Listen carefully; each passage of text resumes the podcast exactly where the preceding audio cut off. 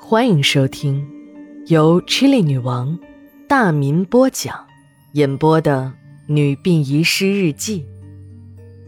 本故事纯属虚构，若有雷同，就是个巧合。第二卷第二十一章下。中国旧时代的陋习是这样处理死婴的：找一块破席子，把死婴卷起来。扔到荒郊野外，任凭野狼恶狗的撕咬，这种野蛮的处理死婴的方式，确实和我们中国这个号称礼仪之邦的民族有点格格不入。相比于把死婴弃尸荒野，这已经是文明进步了。老五头代买死婴的业务越来越多，正在他乐此不疲地忙活着这些个业务时，一件奇怪的事情发生了。也正是这件事情彻底改变了他的人生命运。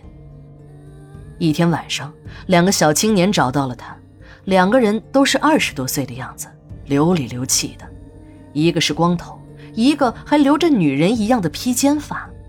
那个光头的脸上还有一道长长的刀疤，一看这两个人就不是什么好东西。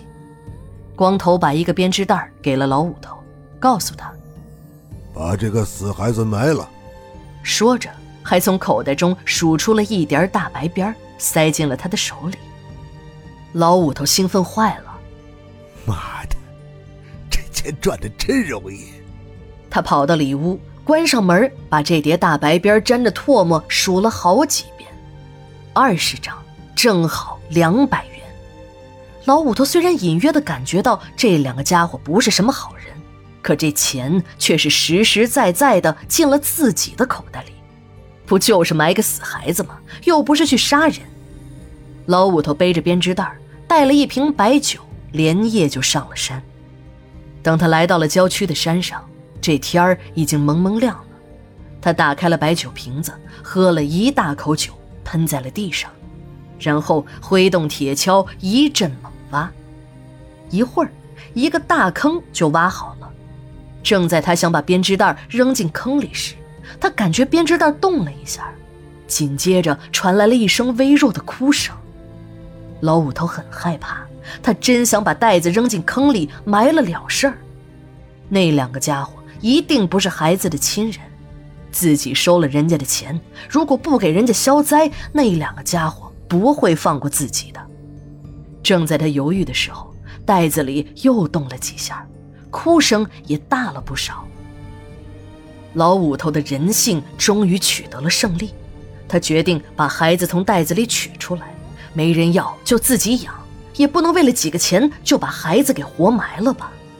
如果因为救了孩子一命而招致那两个家伙的报复，那自己也认了。先下手为强，把孩子先送到派出所再说。老五头的手有些发抖。他把孩子从编织袋中取出来，果然是个活的孩子，有几个月大了，还在看着他笑呢。他把自己的衣服脱下来，工具也不要了，搂紧孩子向山下一路跑了下去。他直接就把孩子送到了派出所。老五头立了大功，按他提供的线索，两个绑架人质勒索赎金后又杀人的罪犯被成功捕获。随着孩子被解救，一起涉外的绑架案彻底告破。孩子的爷爷和父亲都是台湾有名的企业家，这一次一家人回来，那是认祖归宗的。没想到在酒店中被两个歹徒盯上，偷走了孩子，勒索了五万块的赎金，还要撕票。多亏了老五头的细心，惨剧才没有发生。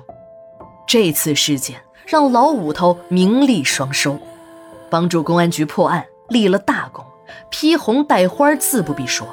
公安局的领导还亲自颁发给他一万元的奖金。那年月，一万元已经是巨款了。但这好事儿还没有结束。那被救孩子的爷爷听说老五头是卖调味品的，还是那个有名的五家秘制五香粉的传人。